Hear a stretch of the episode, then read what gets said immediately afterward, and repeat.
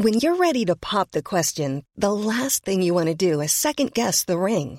At Bluenile.com, you can design a one of a kind ring with the ease and convenience of shopping online. Choose your diamond and setting. When you find the one, you'll get it delivered right to your door. Go to Bluenile.com and use promo code LISTEN to get $50 off your purchase of $500 or more. That's code LISTEN at Bluenile.com for $50 off your purchase.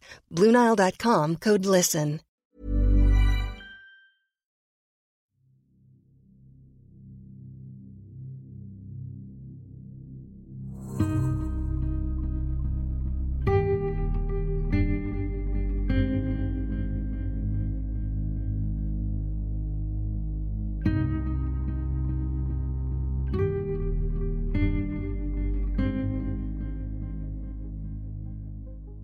En 1986, luego de sufrir la muerte de su madre, las pequeñas Annie y Jessica intentaron comunicarse con ella por medio de una Ouija.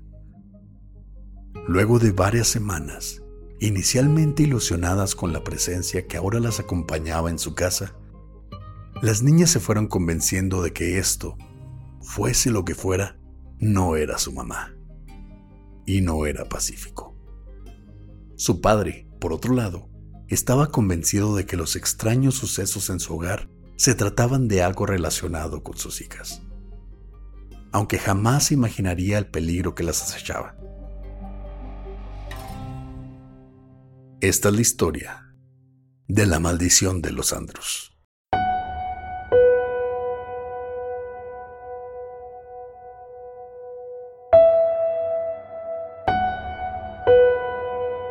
Estás escuchando Señales Podcast.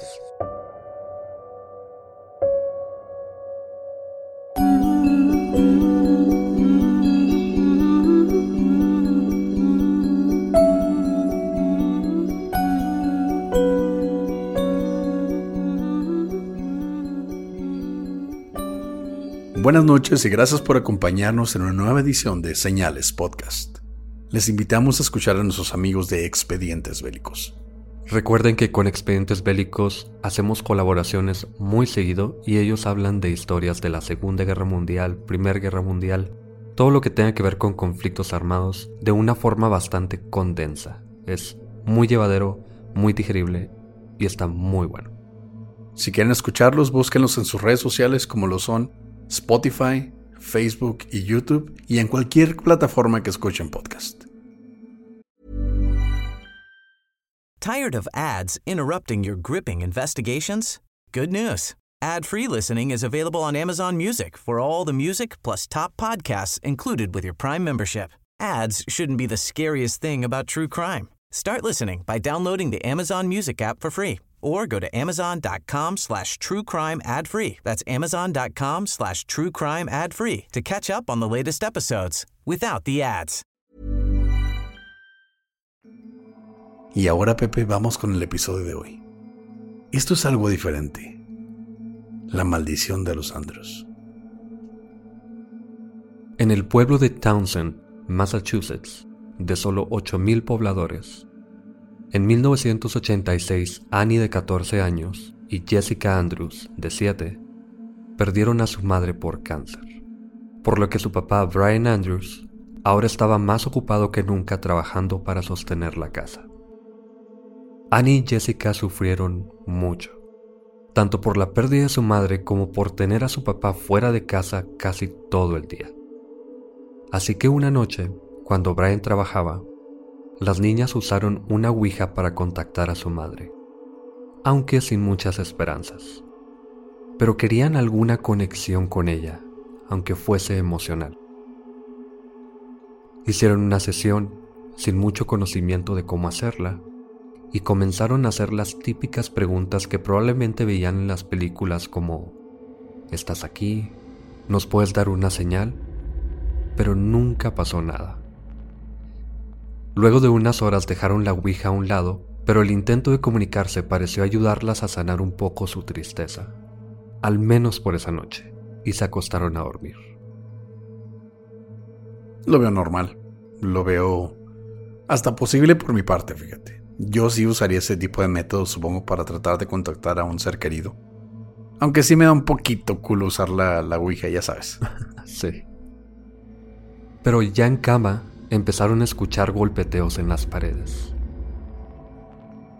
Es mamá, pensó la pequeña. De nuevo preguntaron, ¿estás aquí? ¿Te puedes mostrar? ¿Nos estás cuidando? Pero el ruido se detuvo cuando llegó el papá. Y aunque fue solo un pequeño evento sin aparente importancia, las niñas estaban felices y le platicaron todo lo sucedido a su papá. Brian, un hombre de por sí serio y escéptico, Pensó que sus hijas lo estaban inventando como parte del luto y duelo por la muerte de su madre. Pensó en llevarlas a terapia, aunque lo dejó pasar. Sus hijas claramente pasaban por momentos muy difíciles. Ya por primera instancia sabemos que Brian es una persona como tú, Pepe. sí. Es una persona amargada, es una persona seria, es una persona escéptica. Una persona preocupada por sus hijas. No es normal, aunque tú digas que sí, utilizar una Ouija para contactarte con tu madre. Entendible, pero normal no. Va. Pero desde esa noche, los golpeteos en sus habitaciones fueron frecuentes, tanto que no las dejaban dormir. Pero cuando le hablaban a su papá, los ruidos se detenían.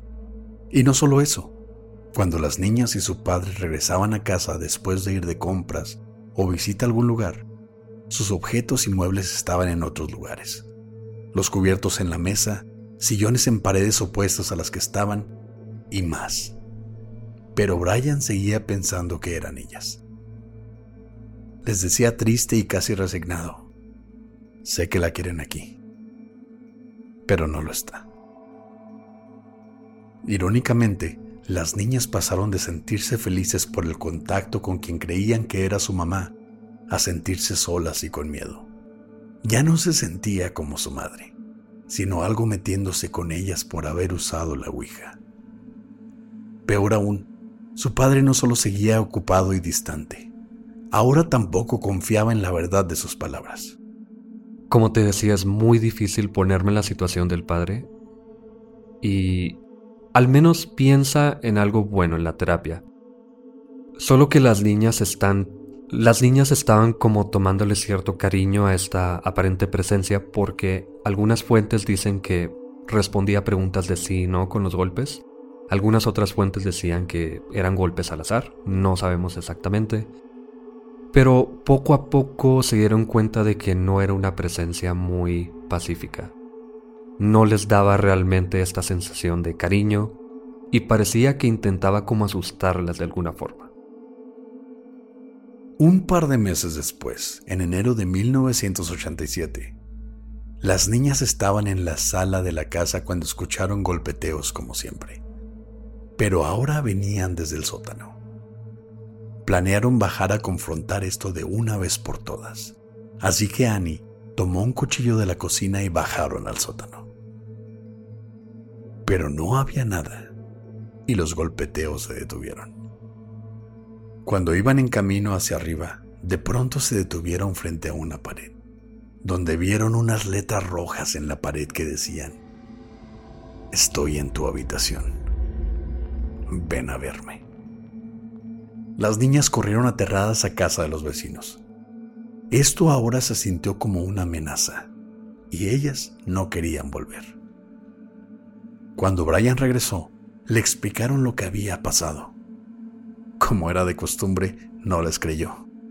Pero al ir al sótano y ver las letras, creyó que sus hijas habían ido demasiado lejos para seguir con esto. Era salsa de tomate lo que había en la pared, y su intento de llamar la atención le preocupaba bastante. Al fin, las llevó a terapia. Y para su crédito, esto funcionó. Pasaron varias semanas sin que sucediera nada a partir de entonces como te decía, una reacción muy entendible de parte del padre. Y esto de las letras obviamente creyeron que era sangre las niñas. Imagínate de pronto ver letras de sangre o tú crees que son sangre. Tu padre no te cree. Tu vecino es el único que está para ti realmente. Llega tu padre y te lleva a terapia que está bien, pero como un niño no lo ves. No ves que tu papá está tratando de protegerte Y pasa esto que decíamos al inicio, se sienten completamente solas. Y nada de esto pasa en presencia del padre. Luego, en una ocasión que Brian trabajaba en la noche, las niñas veían televisión a solas en la sala, cuando escucharon de nuevo el golpeteo en el segundo piso. Asustadas pero con valor, fueron a revisar el cuarto de Annie, donde leyeron otro mensaje en la pared que decía, Estoy de vuelta, encuéntrame si puedes. Otra vez corrieron a casa del vecino y llamaron a su papá que llegó lo más pronto posible. Cansado y preocupado también por volver a la misma rutina, les dijo que se quedaran ahí mientras revisaba que no hubiese nada. Pero cuando abrió la puerta, su casa era un desastre. Muebles por todos lados, objetos quebrados y tirados. Ahora era claro que no eran las niñas, no eran capaces de hacer tanto. Subió al cuarto de Annie a ver las letras en la pared, y mientras las leía algo pareció moverse detrás de él. Volteó al armario, donde vio a un hombre vestido con la ropa de su difunta esposa con maquillaje, una peluca rubia y un hacha en la mano. El hombre corrió hacia las escaleras y Brian intentó detenerlo, pero el padre estaba tan sorprendido que lo perdió de vista antes de alcanzarlo y decidió salir de casa. Fue con el vecino donde llamaron al 911 y aunque la policía llegó pronto, buscaron por todos lados sin encontrar a nadie. Aquí es donde pierdes tu escepticismo, Pepe. Tú como padre, si no les crees a tus hijas al principio y vas a la casa y te topas con esto, ahí ya crees que tus hijas están pasando por algo. Sí, definitivamente. Por dos semanas, Brian y sus hijas se quedaron con familiares. Nadie sabía quién o qué era ese hombre. Brian se sentía culpable por no creerles y dejarlas días enteros a solas con esto. Peor aún, ya no se sentía a salvo. Eran ya meses durante los que sus hijas fueron acosadas por lo que fuera que fuese esta presencia. Todo con él bajo el mismo techo, sin poder protegerlas. Pero luego de dos semanas, decidieron volver a casa. No se van a dejar. Eso fue lo que pensó Brian. Es su casa, sus hijas acaban de sufrir la pérdida de su madre muy poco tiempo tienen a su padre en casa, no quiere dejar que los ahuyenten de ahí. O probablemente esta persona o este ente ya no se encuentra en la casa. Tal vez. Pero cuando iban llegando a casa, vieron una luz en el segundo piso. Brian manejó lentamente, intentando obtener mejor ángulo hacia adentro. Y cuando se acercaron más, de pronto vio una silueta pasar por la ventana. Brian llamó a la policía, quienes llegaron casi de inmediato, y entraron a revisar el lugar. Brian vigiló las puertas y ventanas. Estaba seguro de que nadie, ni nada, había salido de esa casa desde que lo vio. Pero además del nuevo desastre en la casa, como monedas pegadas al techo y escrituras en rojo por todas las paredes, de nuevo no encontraron nada inicialmente. Pero por suerte, un oficial en el sótano notó un pedazo de madera cubriendo algo detrás de la lavadora y secadora. Con cuidado movió los aparatos y quitó el panel de madera que resultó ser una entrada hacia las paredes de la casa entre el aislamiento con hoyos por donde se podía ver hacia cada cuarto. Y entre los pasillos encontraron a alguien. Daniel LaPlante a quien llevaron a la correccional por acosar a la familia. Ya recuperé aquí un poco la cordura, siendo el padre. Pero ¿quién era Daniel LaPlante? Al parecer no era la mamá muerta, no era un espíritu, no era un demonio. Ahora sí que, gracias a Dios. Pero obviamente no era nada de esto. Pero lo hace más peligroso, fíjate. Siempre nos han enseñado, Pepe, y a toda la gente que nos escuche, hay que tenerle más miedo a los vivos que a los muertos. Entonces, si yo tengo una casa donde vivo con mis hijas y siento que hay un espíritu, me preocupo. Pero si sé que hay un hombre viviendo en las paredes, cállate, güey, me vuelvo loco. Y qué hombre también, porque esto se pone peor, mucho peor. Entonces cuéntanos, Pepe, ¿quién es Daniel LaPlante? Daniel LaPlante nació el 15 de mayo de 1970. Desde pequeño, a cargo de su madre y padrastro, el pequeño Daniel fue víctima de abuso sexual y psicológico por parte de la mayoría de sus familiares adultos, en especial su padre. Por esa razón, de niño era mal estudiante, no cuidaba de su higiene o apariencia, además de ser retraído y ser diagnosticado con dislexia, por lo que sus compañeros lo consideraban raro y siniestro, o creepy. Tanto que para su adolescencia, sus profesores lo canalizaron con un psiquiatra. Lamentablemente el psiquiatra abusó de la responsabilidad y autoridad que se le dio sobre Daniel para abusar sexualmente de él. Añadiendo esto a su lista de traumas psicológicos y ejemplos a seguir totalmente destruidos. Y aquí es donde dicen que voy a defenderlo, pero es entendible, todas las personas, su papá abusa de él sexualmente, psicológicamente, una familia disfuncional con su padrastro y su mamá, que no vamos a hablar mucho de eso. El propio psiquiatra abusa sexualmente de él. Es un niño que pierde toda fe, toda esperanza en el mundo entero. Hasta el mismísimo Richard Ramírez pasó por lo mismo que este hombre. Sí. Entonces no se nos haría extraño que empezara a hacer este tipo de cosas. A partir de entonces, Daniel se transformó en un delincuente. Cuando no estaba en clases, Daniel se metía a casas ajenas a robar, y con el tiempo el adolescente prefirió cambiar su objetivo de robo a terror psicológico. Entraba a las casas de sus vecinos donde movía objetos de un lugar a otro, lo suficiente para notar que alguien había entrado a casa, pero no tanto que fuese obvio. Su único fin era atormentar a las personas en sus propias casas.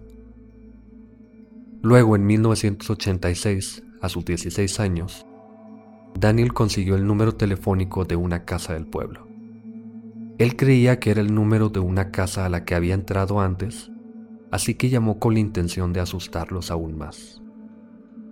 Pero al hacerlo, se enteró de que ahí vivían Annie y Jessica Andrews, de más o menos su misma edad. Así que volvió a llamar varias veces diciendo que había conseguido el teléfono por parte de un amigo que iba a la misma escuela que ellas y que estaba interesado en conocer a Annie. Durante semanas, Daniel y Annie conversaron por horas y horas, durante las que Daniel se describió como un joven rubio, atlético, atractivo y educado. Suena como mi perfil de Facebook, la verdad. Así me ponía yo. Y como en tu caso esto era todo lo contrario. ¡Ah! Desgraciadamente ya tenemos que poner la foto, güey por lo que Annie no dudó en aceptar su invitación a conocerse en persona. Después de todo, el misterioso joven con el que platicaba era una de las pocas distracciones que le ayudaban a superar la muerte de su madre. Hay una conexión ahí muy fuerte, muy necesaria para Annie. Fue una casualidad demasiado fuerte, demasiado conveniente para Daniel. Él no sabía que la chica estaba en una etapa difícil de su vida, que estaba vulnerable. Y esto cayó como anillo al dedo para la situación. Pero cuando Daniel fue a casa de Annie para su cita, Annie descubrió que él era, como ya había dicho, todo lo contrario a lo que había dicho. Gordo, moreno, barbón y con un podcast. y no muy educado. Ey, ey, ey. Daniel, Daniel. sí, sí, ese güey. Aunque para evitar herir sus sentimientos, Annie aceptó la cita durante la que fueron a una feria o carnaval local.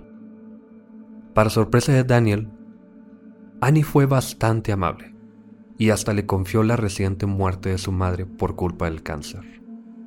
Pero su paciencia se agotó rápidamente y a solo una hora de llegar al lugar, Annie decidió regresar a casa. Todavía que estás feo y no eres la persona que le escribiste a dicha persona, todavía aparte eres incómodo Toda parte eres, no sé, mamón o raro. No, güey, o sea, nosotros tenemos que guiarnos por ser buena onda, güey. Al menos vas a pasar un buen rato. Pero al parecer Daniel no tenía esta cualidad. No, Daniel había pasado por mucho. De nuevo, no es por defenderlo. Estás defendiéndolo, Pepe. Pero es comprensible. Y Annie venía de una casa que hasta hacía poco era, estaba completa, era feliz y era una familia normal, entre comillas normal. Ya sabemos que lo normal no existe. Unas semanas después, luego de evitar a Daniel por teléfono y sufrir tan gran decepción, fue que Annie y su hermana decidieron usar la Ouija para contactar a su mamá.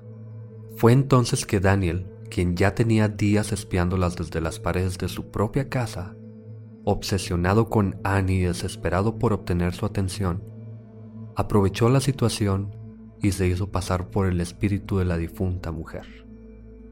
Y ya sabemos qué pasó después. La verdad, chavos, si les gustó una chava y les dice que no, no se metan a las paredes de su casa. No es no y la vida sigue y con esa otra persona, pero no te metas en la pared de su casa y menos te hagas pasar por la mamá muerta de la gente que te gusta. Nunca va a funcionar, créeme. Menos te pongas su ropa. y persigas al papá con un hacha. No, creo que eso ya está de más decirlo, ¿no? Y pues, ya sabemos lo que pasó. Supo de la mamá, se hizo pasar por ella, escribió con salsa de tomate en las paredes, movió los muebles, pegó monedas al techo por alguna razón, pero... Es que a su mamá le gusta poner monedas en el techo para que les cayera dinero. Ajá. Pero eso no es todo. Después de ser arrestado, Daniel Laplant fue retenido en la correccional juvenil hasta octubre de 1987, cuando fue liberado.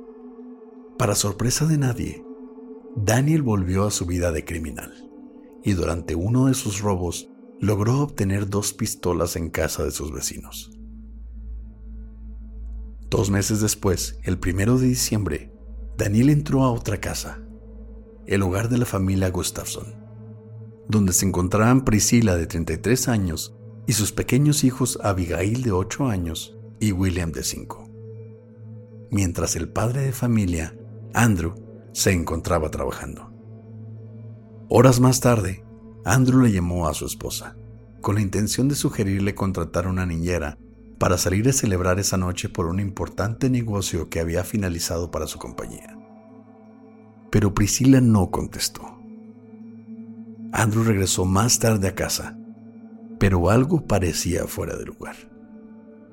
Mientras bajó de su auto, notó la casi completa oscuridad dentro del hogar y un fuerte escalofrío recorrió su cuerpo.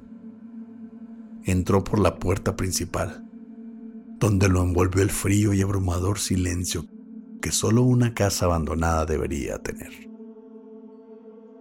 Luego, Andrew subió las escaleras, entró a la habitación matrimonial y encontró a su esposa Priscila acostada boca abajo en la cama, con dos almohadas cubiertas de sangre sobre su cabeza y su ropa interior en el suelo. Andrew llamó a la policía de inmediato, quienes al llegar, unos minutos luego, descubrieron los cuerpos de ambos pequeños ahogados en diferentes bañeras de la casa. No está claro cómo sucedió todo esto pero la policía encontró artículos que describieron como objetos inmovilizadores, los cuales piensan que Daniel usó para atar a la mujer y sus hijos en una de las habitaciones. Luego, para eliminar la mayor amenaza, acostó a Priscila en su cama donde le disparó dos veces en la cabeza con las almohadas cubriendo el sonido. No sabemos si los niños fueron testigos del asesinato de su madre o no. Pero luego de matar a la mujer, Daniel tomó a uno de ellos, abrió la llave de una de las bañeras y esperó pacientemente hasta ahogarlo adentro. Luego hizo lo mismo con el último de los pequeños. Los investigadores, sorpresivamente, fueron excelentes. Esto sí es la primera vez que vemos algo así, güey. Al llegar los oficiales, uno de ellos notó huellas de zapatos en el jardín que iban hacia un área boscosa detrás de la casa. La policía usó perros de rastreo esa noche que los llevaron a unos arbustos, donde encontraron una camisa envuelta, que adentro tenía la placa familiar de la casa y unos guantes de trabajo en los que luego se encontraron restos de pólvora. Luego los perros olieron la camisa y llevaron a los oficiales hasta la casa de Daniel. Si todos los policías e investigadores hubieran hecho eso en cada uno de los casos que hemos platicado, no tendríamos tantos asesinos seriales y casos sin resolver. Creo que no tendríamos un podcast, Pepe. y también si Daniel no hubiese tomado la placa de la familia, que no sé para qué lo hizo, yo creo que era como un recuerdo, un trofeo, algo parecido, probablemente esto habría sido como circunstancial. No habría esa relación, probablemente no sé, pero es bastante conveniente. Pero esto es lo que hacen los asesinos de producto. Guardan algún tipo de souvenir, por así decirlo, ya sea un resto de sus víctimas, una prenda. En este caso, Daniel era un asesino serial en potencia. Entonces empezaba a guardar algún recuerdo, quería cargar algún recuerdo de las familias a las que había atormentado o atacado.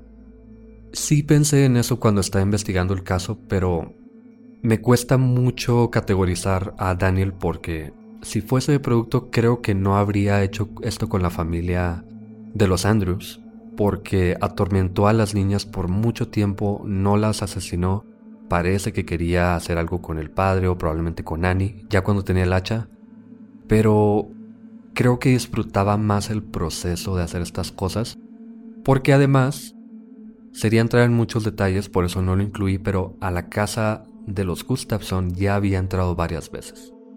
Ya habían reportado que robaban cosas, que movían cosas, que era algo que hacía Daniel muy seguido. Y parece que este asesinato y violación, porque viola a la madre, parece que es más como producto de las circunstancias de que estuviesen ahí y él no quería que lo delataran. Aún así esto no nos explica por qué se llevó la placa de la casa.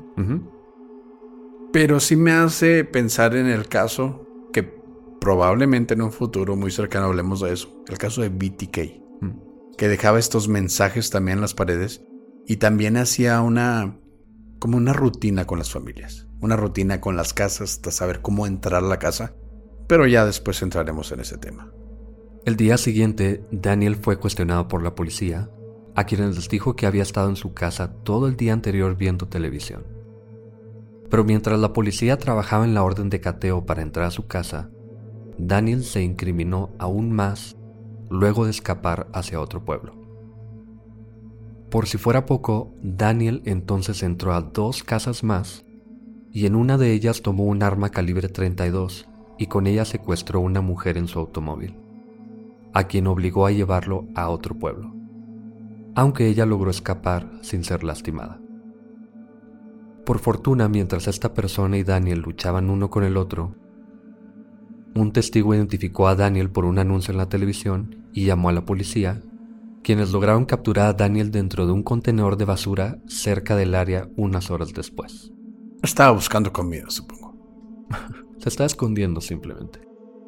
Estos casos aún así, aunque no lo podamos catalogar como un asesino serial, ya me está dando, la verdad, una entrada muy grande a cuando hablamos de nuestro caso de Richard Ramírez.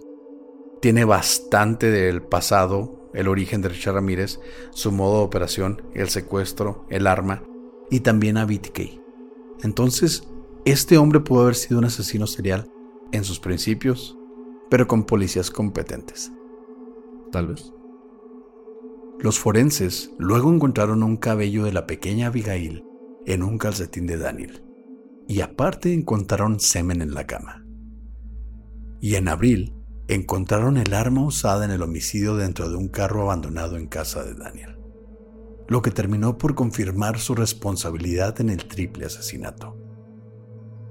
Un año después, Daniel fue sentenciado a tres sentencias de 15 años cada una por las muertes de la familia Gustafson, hasta el año 2032.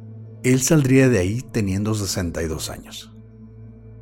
Hay algunas versiones que dicen que Priscila era su consejera mientras Daniel estuvo en la correccional y que por eso él estaba como obsesionado con ella, así como con Annie, aunque no está muy confirmado esto.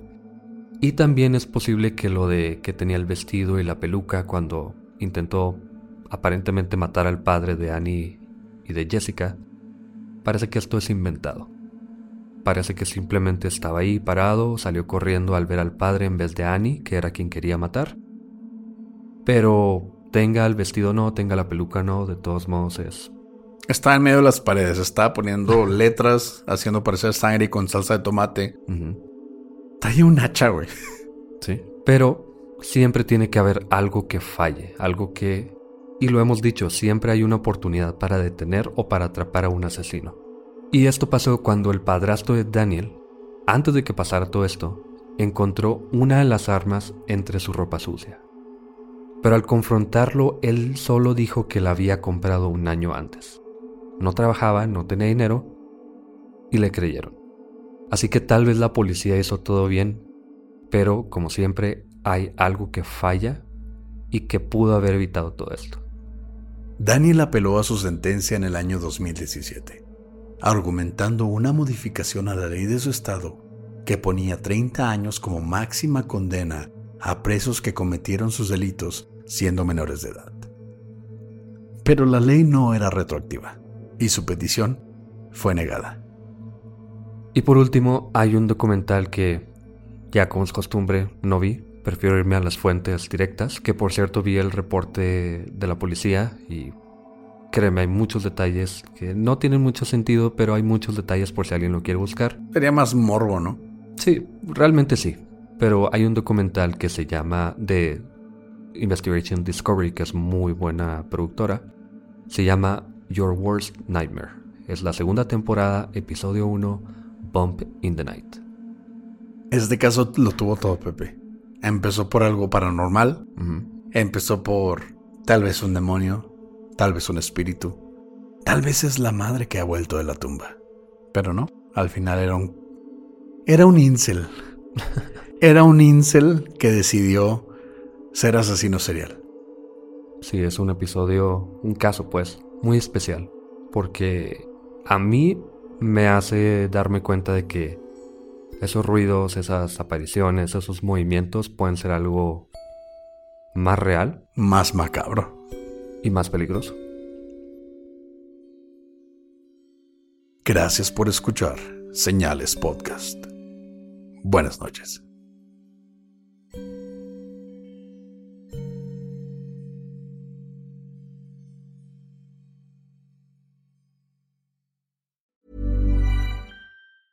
Tired of ads interrupting your gripping investigations? Good news. Ad-free listening is available on Amazon Music for all the music plus top podcasts included with your Prime membership. Ads shouldn't be the scariest thing about true crime. Start listening by downloading the Amazon Music app for free or go to amazon.com slash true crime ad free. That's amazon.com slash true crime ad free to catch up on the latest episodes without the ads.